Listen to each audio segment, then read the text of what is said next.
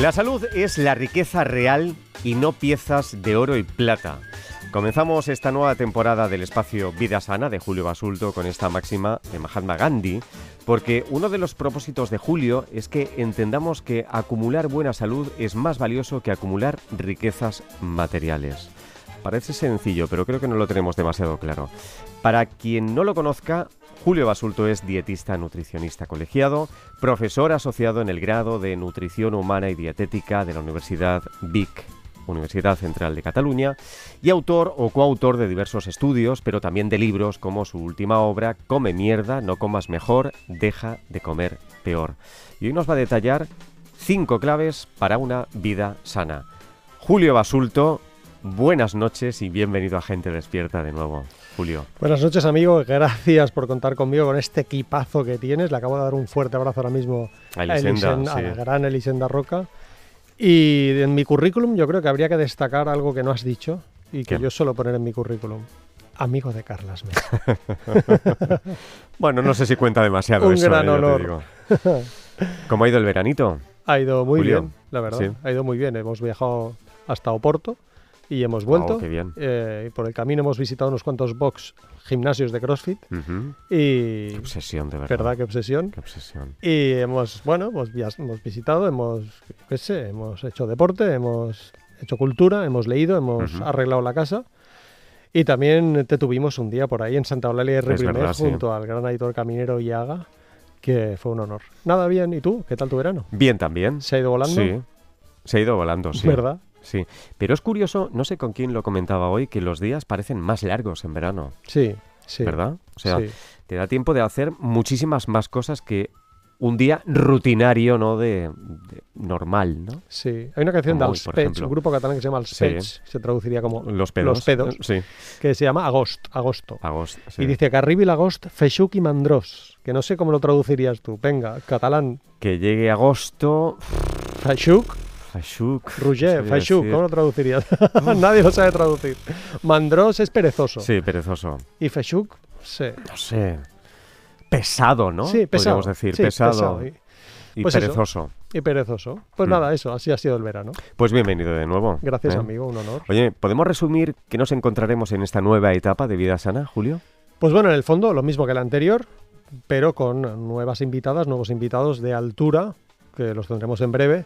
También tendremos cada último miércoles de mes al gran Miguel López Iturriaga, el director del Comidista. que Qué nos contentos estamos de eso. Sí, y con su, su rigor, pero también con su buen humor, que nos hace reír a carcajadas a todas y a todos. ¿no? Habrá patrañas, la patraña de la semana, habrá la buena noticia nu- nutricional de la semana, habrá preguntas en directo o preguntas en email que nos envíen, ¿no? incluso audios de WhatsApp, no sé si seguirán en pie, sí, Carla, sí. seguirán en pie. Y nada más, temas centrales como el de hoy, ¿vale? Y una pregunta sana, es verdad, que me olvidaba, una pregunta sana en la que sortearemos algunos de los libros de los que soy autor o coautor o libros de las personas que invitemos, que seguro que habrá unos cuantos este año que han escrito libros y, y los intentaremos sortear. Voy a recordar las líneas telefónicas para consultas, dudas, sugerencias, preguntas para Julio Basulto sobre los asuntos que tratemos hoy o cualquier otro. Líneas de abiertas 900 630 630 y 900 137 137, 900 630 630 y 900 137 137. En nada, Julio, vamos con la primera patraña de la semana de esta temporada, pero antes me gustaría que nos contaras por qué ha levantado tanto revuelo un tuit que publicaste el pasado 1 de septiembre, hace muy pocos días, que está relacionado con los regalos a los profesionales sanitarios. Cuéntanos un poquito. Pues bueno, yo no esperaba que tuviese este revuelo, te lo aseguro. Mm, Sencillamente es que, claro, Olga, como profesional sanitaria que visita pacientes, de vez en cuando le regalan cosas. ¿no? A vosotros también os regalan cosas, seguro. Y esas cosas que os suelen regalar casi siempre son dulces o bebidas alcohólicas. Y entonces pensé, mira, una sugerencia para... Porque es que em, hay muchos sanitarios que están en los hospitales o en consultas que no paran de recibir regalos que no son saludables. Y ellos mismos, como le pasa a Olga, se quejan. Entonces puse un tuit que decía, ¿quieres hacer un regalo a un sanitario? Y pongo, ¿caja de bombones? No, mejor una caja de frutos secos. ¿Una botella de vino? No, mejor una botella de aceite, que por cierto está carísimo y es un buen regalo. Sí, sí. ¿Un surtido de bollería? Hombre, mejor un surtido de frutas. ¿Una bolsa de chucherías? Hombre, mejor una bolsa de fruta desecada. Y aquí viene lo gordo. ¿Un jamón pata negra? Y yo, mejor legumbres con denominación de origen. Esto último Pues hay como unas 800 y pico respuestas Madre mía. poniéndome a caer de un burro, ¿vale? Justo esta tarde me entre... Bueno, ayer por la tarde, porque estamos a día 7 ya, y ayer día 6 me entrevistó Risto Mejide en su programa Todo es mentira, y en cierto momento, no sé a santo de qué salió el jamón pata negra, salió el jamón, y bueno, oye, de verdad que casi me echan a patadas ahí, ¿eh? Así con la broma, pero es como una religión lo del jamón, ¿no? Es verdad. ¿Qué pasa con el jamón brevemente? Y explico eh, por qué no debería generar tan- tanto revuelo esto. El jamón es un cárnico procesado. En países como Chile, los productos sólidos que lleven más de un gramo de sal por 100 gramos llevarían un sello negro de advertencia indicando, llevarían, no, llevan un de advertencia indicando que es un producto con demasiada sal. ¿Por qué? Porque el excesivo consumo de sal se relaciona con mayor riesgo cardiovascular y la enfermedad cardiovascular es la primera causa de muerte en nuestro medio. Pero es que además los cárnicos procesados, lo sabemos desde hace unos años, gracias a la Organización Mundial de la Salud y hoy, gracias al Fondo Mundial para Investigación del Cáncer, los cárnicos procesados, incluyendo el jamón, se relacionan con un mayor riesgo poblacional de cáncer colorectal. Y el cáncer colorectal es el segundo cáncer más prevalente en España después del cáncer de pulmón. Por eso consideramos que para los sanitarios mm, habitualmente es mejor no regalarles mm, productos malsanos, sino productos saludables. Y eso incluye, por ejemplo, las legumbres con denominación de origen. Yo no sé por qué molesta tanto eso. ¿Verdad? De verdad que no lo entiendo. Sí, no lo entiendo. Pero, pero insisto, si entráis y veis las respuestas es para morirse. ¿eh? Eh, vamos, no me arrepiento, lo volvería a poner. Claro. Así que mira. Bueno, y aquí la primera patraña de la semana que hemos conocido gracias a Alberto Santana. Y es este, el superalimento poco conocido en España que rejuvenece, frena la pérdida de visión y es rico en vitaminas. Se publicó el pasado lunes en el diario 20 Minutos. Julio. Desde que tuvimos tú y yo el último espacio Vida Sana, que no Sí. recuerdo cuándo fue, sinceramente, finales de ju- Julio. julio, bien, Julio. finales de julio, ya Sí, no, sí. no tengo los meses ya que me tuercen. hasta hoy podría, os aseguro, porque las he ido guardando, podría hacer un programa dedicado exclusivamente a esas patrañas. Yo tengo más de 50 patrañas como esta que acabas de leer. Pero fíjate si se, se publican frecuentemente que esta se publicó este lunes. O sea, este lunes el diario 20 Minutos, que es un diario pues bastante sonado, ¿no? Sí. Ya estaba diciéndonos que hay un superalimentos que te frena la pérdida de visión y que rejuvenece y no sé qué más, ¿no? Eh, también nos dicen debajo, en el subtítulo, que regulan el azúcar en sangre. O sea, una persona con diabetes, en vez de tomarse la insulina o el antidiabético oral, que se tome bayas de goji, que ese es el supuesto superalimento. No, ¿Tú no crees que es peligroso que deje a alguien un fármaco? Cosa que podría ser si se toma en serio lo que está diciendo este diario, ¿no? Que deje el, fármaco que le va a salvar la vida para tomarse bayas de goji porque regulan el azúcar en sangre. También dicen que previenen enfermedades, ¿no? Vamos a las enfermedades. ¿Cómo puedo saber yo si un alimento previene enfermedades, Carlas? En este caso, las bayas de goji. ¿Cómo lo puedo saber? Muy sencillo. Cojo a un grupo de personas, una muestra mínimamente digna de personas, y les hago tomarse bayas de goji por un tubo, y al otro grupo les digo que no las toquen.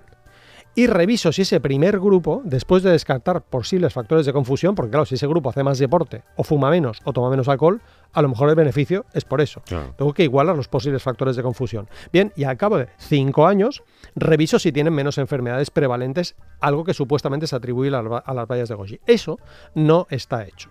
Y como tú has citado una frase de Mahatma Gandhi, para empezar este programa, Sí. voy a citar otra frase célebre, pero no de Mahatma Gandhi, sino ¿De de, quién? Michael Jackson. Bien. Dijo, la mentira puede correr maratones, pero la verdad corre carreras de velocidad. Ya.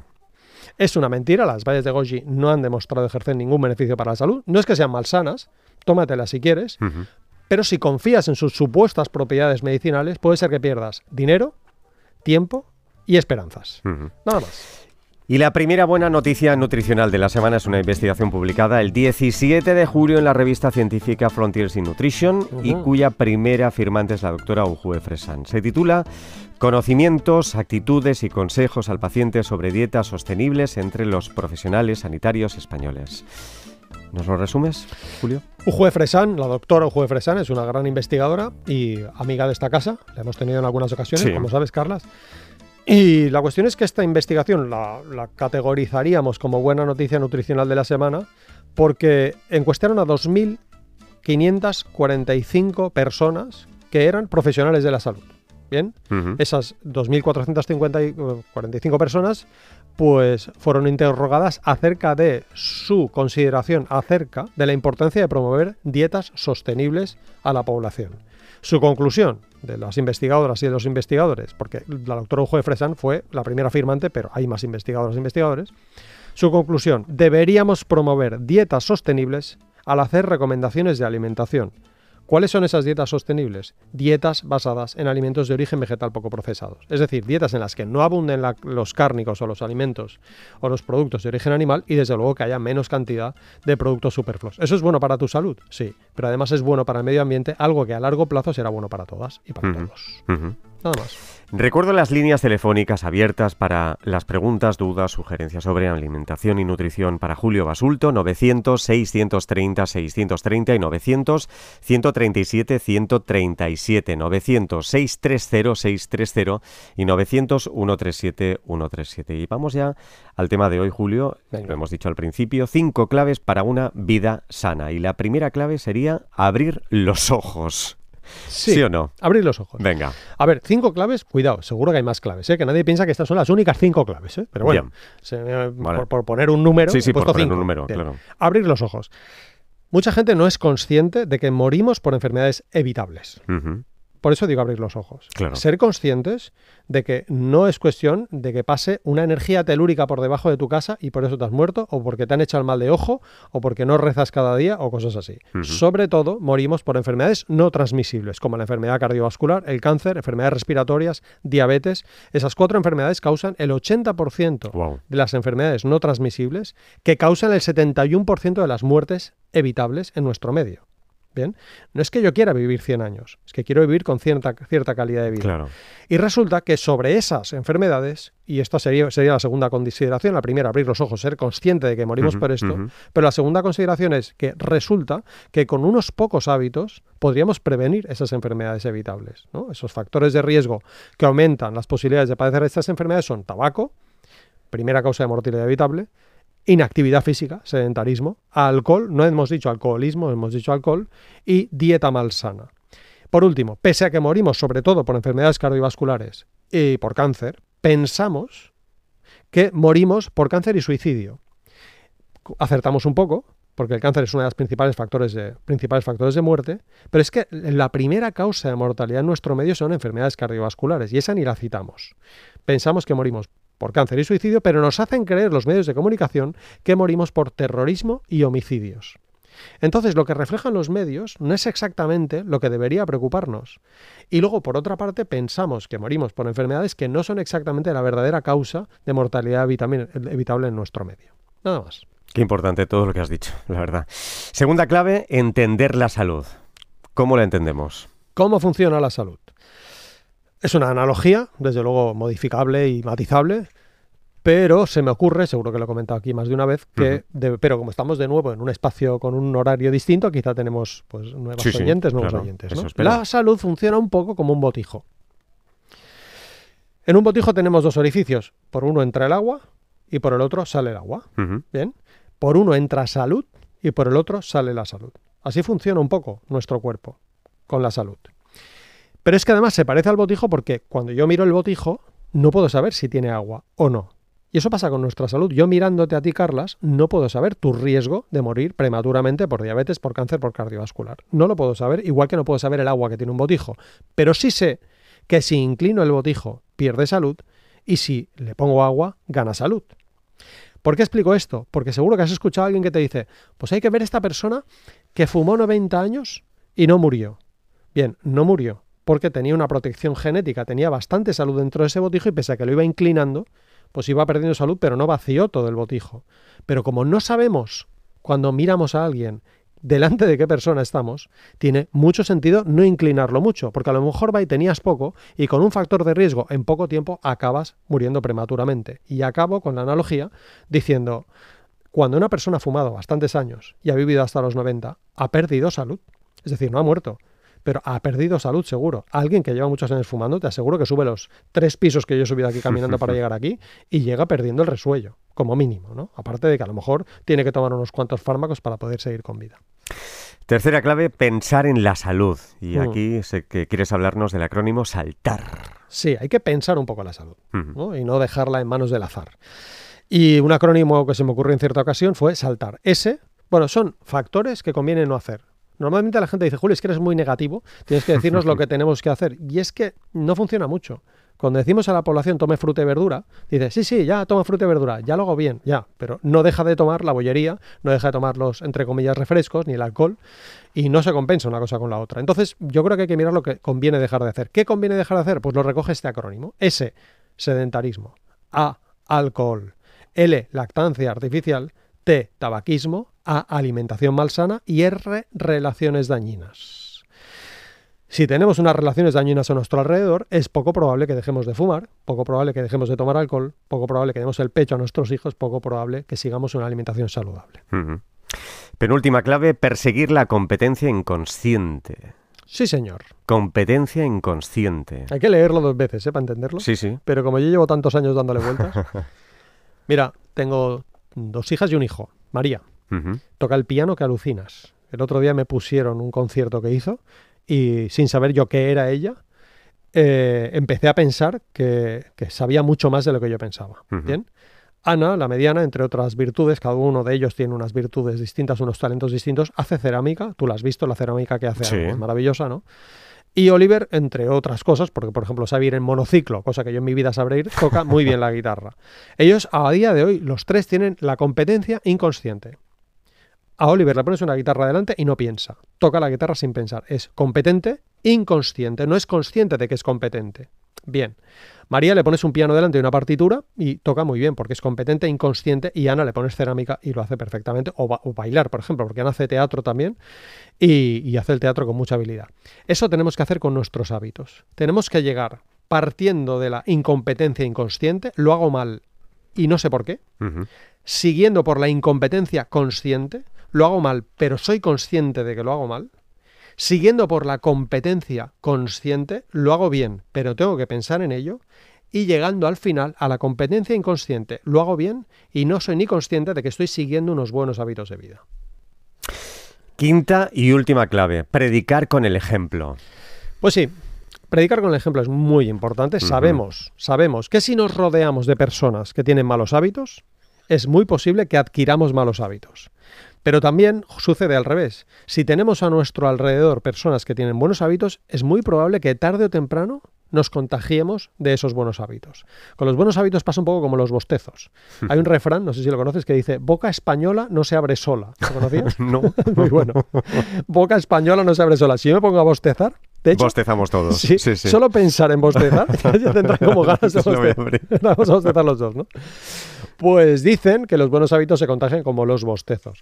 Y una de las, de las pruebas científicas que tenemos, hay varias, pero a mí me gusta citar esta, un estudio de Yi y colaboradores. Yi se escribe Y-E-E, -E, ¿vale? Y y colaboradores. Lo publicaron en 2017 en la revista International Journal of Behavior, Nutrition and Physical Activity. Revisaron 6.448 estudios científicos. Es decir, no revisaron los hábitos de 6.000 personas, no, no. Revisaron estudios sobre este tema que voy a comentar ahora que ascienden a, la nada desdeñosa cifra de 6.448 investigaciones. Y constataron que los dos factores que más influyen en la alimentación de los niños a largo plazo, estamos hablando de predicar con el ejemplo, los dos factores que más van a hacer que los niños coman saludablemente son, uno, disponibilidad en el hogar, qué hay en los armarios, qué hay en la despensa, qué hay en la nevera, qué hay en el congelador, y ejemplo de los padres, de los progenitores. Los padres que dan buen ejemplo suelen menos a escala poblacional, dar lugar a hijos que siguen buenos hábitos. Y cierro este rollo con una explicación, con una, una consideración que se me ocurría hace un tiempo, que es nuestras explicaciones pueden ayudar a entender, pero nuestro ejemplo ayuda a algo más importante, a cambiar. Nada más. Hemos tomado buena nota de todo, ¿eh? Buena nota. Bien. 900, 630, 630 y 900, 137, 137. Pero antes, pregunta sana. Adelante, Julio. ¿Te interesa esta pregunta, Carla? Sí, ¿por qué? Sí. No será sobre el CrossFit. de los cojones. de los cojones. No he dicho nada. La hipotensión ortostática te interesa. La hipotensión ortostática es cuando estás sentado. Hipotensión ortostática. Sí, hipotensión. ¿Qué es eso? De repente estás sentado y te levantas y te mareas. Sí. O estás tumbado, te incorporas y te mareas, ¿no? Eso se llama hipotensión ortostática. Te baja la tensión arterial, te mareas y te puedes caer, te puedes llegar a desmayar, ¿no? Y no ocurre en todo el mundo, pero hay personas a las que les ocurre. Bien. Total que cuando existe esta hipotensión ortostática, una caída de la presión arterial Sí. tras estar de pie mucho tiempo o cuando nos levantamos tras haber estado sentados o acostados, Sí. en este caso, ¿tiene sentido beber agua? Oye, pues sí que me interesa, ¿eh? ¿A que sí? Sí, Esa es la me pregunta. pasa muchas veces esto. Bien, hay mucha gente que le pasa. Y la pregunta es, ¿tiene sentido A ver, dímelo con la cabeza, sí, sí o sí no. Ah, no, no puedes. No puedes porque estamos en directo en Instagram del programa y también ¿Ah, sí? en el tuyo, ¿verdad? Pues en el mío no lo sé, Parece no lo que veo. sí. Parece que sí, pero no suenas tan bien como el nuestro. Ya, ¿eh? imagino, no suenas tan bien como el hay nuestro. calidad, eh, que hay calité. A ver, escríbemelo si sí o si no, por ahí. Que lo vea yo solo. Vale, ok. Si quieren ustedes contestar, la pregunta es compleja, ¿eh? Sí, la respuesta... Ante una sí. hipotensión ortostática. Si se debe beber o no se debe beber agua. Si tiene sentido beber agua. Si tiene Aquí sentido. la semana que viene aportaré algún dato más, ¿eh? porque no es tan simple como... Eh, más explicación todo Haré esto, más explicaciones ¿no? porque no es tan simple como esto, ¿eh? pero sí que, sí que está bien pensarlo. Escriban un correo electrónico si tienen la respuesta a gentedespierta.rtv.es, gentedespierta.rtv.es y en juego el libro No más dieta de Julio Basulto y María José Mateo lo publica de bolsillo. Charlamos con los oyentes. Marca nuestros teléfonos 900-630-630 y 900-137-137. La 1 y 27 minutos, las 12 y 20 27 en Canarias. Empezamos en Valencia. Guadalupe, buenas noches. Hola, buenas noches, ¿cómo estáis? Muy bien, ¿y usted? Bueno, ahí, mejor podría estar, pero bueno, estoy Bueno. bastante bien. Buenas Estupendo entonces, buenas noches. Aquí tiene a Julio quiero. Basulto. Buenas noches, Bueno, Guadalupe. A ver si le podemos ayudar. Gracias. Sí, adelante, Guadalupe. Hola, Guadalupe. Hola, Hola, hola, ¿qué tal? buenas noches. Sí. Buenas noches. Eh, mire, le estaba escuchando y quería preguntarle, eh, yo, bueno, tengo enfermedades mm, crónicas, pero bueno, nada importante. Las enfermedades crónicas, si se saben llevar, se llevan. Bien. Eh, yo es que tengo colon irritable. Eh, a raíz de la muerte de, la enfermedad de mi marido, que era un Alzheimer y un Parkinson. Vaya. Entonces, sí, sí. Eh, ya te digo, tengo 76 años y, y bueno, pero dicen mis amigas que tengo como 15 menos. Bueno, no lo sé. Lo único que se me está ahora amargando un poco es la, un- el, el- la, eso que se hace, el bulto, la esa que se hace por, em, por el intestino, ¿no? Divertículos. Exactamente. Divertículo, sí. Sí, yo yo quiero, yo yo mm, me hago masaje, yo hago yoga un poquito, bailo todos los días y hago dos horas más o menos, pero tengo una tos generalizada. Entonces em, no puedo caminar mucho porque tengo, mm, mm, a ver, el pie de indio y entonces eh, tengo una cantidad de cosas. Pero bueno, yo yo yo estoy bien Yo estoy bien. Entonces quería, doctor, preguntarle mm, a qué se debe mm, que cada vez esto estaba mejorando, pero ahora mm, me está creciendo más, ¿no? Ya me, hicieron una colonoscopia y bueno, dio hace, pero eso hace como tres o cuatro años, dio todo bien y a raíz de mi marido yo estaba mejor y bueno, pues pero no sé, ahora es que no quiero que se me vea eso, porque cuando me he visto, pero bueno, no sé, em, aunque me pongo un pañuelo delante y eso, pero no siempre lo tengo, porque yo em, quiero preguntarle qué debo hacer. ¿Qué? Pero no he entendido bien. ¿No quiere que se le vea eso? Ha dicho, perdone, ¿eh? No lo El bulto, el bulto es a la izquierda. Ajá, pero es visible a simple vista. Sí, sí, bastante. A veces se me quita, Claro. se me quita de vez en cuando, pero si no, me vuelve, ¿no? Me vuelve, y bueno, mm, pero no quiero, no quiero que se me vea. Soy un poquito coqueta conmigo. Bueno, Claro, claro, claro. No, no tengo claro, he dicho que era un divertículo y no tengo claro si Ya lo después es. de todo si se esto ve a simple vista, quizás estoy metiendo la pata. Debería. Eh,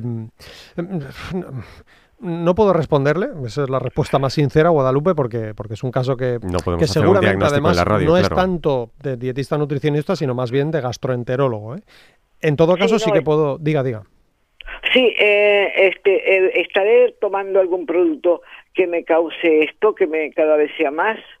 ¿Está tomando algún, le respondo con otra pregunta, ¿está tomando algún producto tipo complemento alimenticio, pastilla, hierbas, plantas medicinales o algo por el no, estilo? el té lo tuve que dejar para tomar tom- un descafeinado porque tenía problemas con, el, con más con el colon y, y dolores y eso en la boca del estómago, pero no, ahora ya no tengo nada, pero yo hago una dieta um, a, a base de, bueno, pues eh, mm, verdura y cosas normales, cosas normales, cosas que no me tienen que mm, a dar problemas. Claro. Insisto, no, no, puedo No dar podemos dar respuesta. Sí puedo decirle que el ejercicio físico va bien y quizá necesita pues un asesoramiento de un fisioterapeuta, entrenador personal. Y puedo decirle que con el tema dietético, pues hay que revisar el caso de cerca para ver qué alimentos se sientan bien y, y adaptarlo. Y eso lo ideal sería un dietista nutricionista, después sobre todo de que le haya aconsejado al respecto el Claro. gastroenterólogo. Guadalupe, Ya muchas siento, gracias ya por la llamada. Bueno, buenas noches, adiós. disculpa. Gracias. Un beso. Nada, al contrario, muchas gracias por llamar. adiós. Hasta Adiós. otra. En Logroño, Ana María, buenas noches. Hola, buenas noches. Adelante. Hola, Julio, buenas noches. Hola Ana María, buenas noches, perdón. Y Muchas gracias por eh, hacer este programa tan estupendo. Muchas gracias a usted por escucharnos y, por llamar. Un honor. Bueno, mire, ¿qué diferencia o cuál trigo, pan de espelta o pan de camut es más aconsejable? El de trigo porque es más barato. Sí, integral, se entiende. ¿eh? Quiero decir que todos los panes integrales, mejor si es sin sal, mucho mejor si es sin sal, todos los panes integrales tienen más o menos las mismas propiedades para la salud y más o menos las mismas propiedades nutricionales. ¿Qué pasa con el pan de trigo? Que es más barato. Y por tanto, siendo iguales, a no ser de que prefiera otro por el sabor, pues yo le aconsejaría tomar el pan de trigo. Es más disponible, lo tenemos más a mano y además es más barato. Ahí tiene la respuesta. Ana María. Bueno, pues le voy a decir, eh, Sí. está ahí, Julio. Sí, claro, sí, sí, no se ha ido todavía. Yo me enteré del pan de espelta Ujú. por, por las revistas de, de los ciclistas Ajá. Sí. y desde entonces que estoy comprando unas veces eh, de espelta y otras de camut. Ujú. Ujú. ¿Y- Pero y ahora ¿Son más caros? ¿Son Oiga, más caros o no? Pregunto. El dinero es para las cosas buenas. Estamos de acuerdo, estamos de acuerdo. Pero cuando está justificado, es decir, por ejemplo, los frutos Claro. secos son caros, pero son muy saludables. Compremos frutos secos. Ana María, muchas gracias. Un beso. A ustedes. Hasta beso. otra. Gracias, chao, chao. Adiós. En Madrid, Javier, buenas noches. ¿Qué hay? ¿Qué tal? Buenas noches. Adelante, Javier. Pues mira, muy Intente ser breve, sí. Vamos a ver, el asunto es eh, la próstata. Ya sabemos que aumenta con la edad, ¿no? El tamaño. Sí. Aumentando, aumentando. Bien. Eh, ¿Qué alimentos, pregunto, pueden frenar ese aumento natural de la próstata y qué alimentos lo pueden favorecer? Tengo entendido, me han dicho, que por ejemplo el tomate, por uno de los compuestos del tomate, pueden frenar ese aumento prostático. y otros alimentos o suplementos como el zinc lo favorecen, los lácteos y sus derivados lo favorecen y la vitamina C en suplementos puede incluso ser cancerígena. Una pregunta. La siguiente. Venga. La Rápido. famosa intento ser lo más rápido posible. sí, sí, sí, sí. gracias. La famosa taurina Sí. eh, aparte de los beneficios que se le supone, tiene un eh, puede ser cancerígena Son dos preguntas Venga. cuelgo y escucho por la radio un saludo Pues muchísimas gracias. Un abrazo, Javier, y Gracias, gracias por la buenas llamada. noches. Adelante, Julio.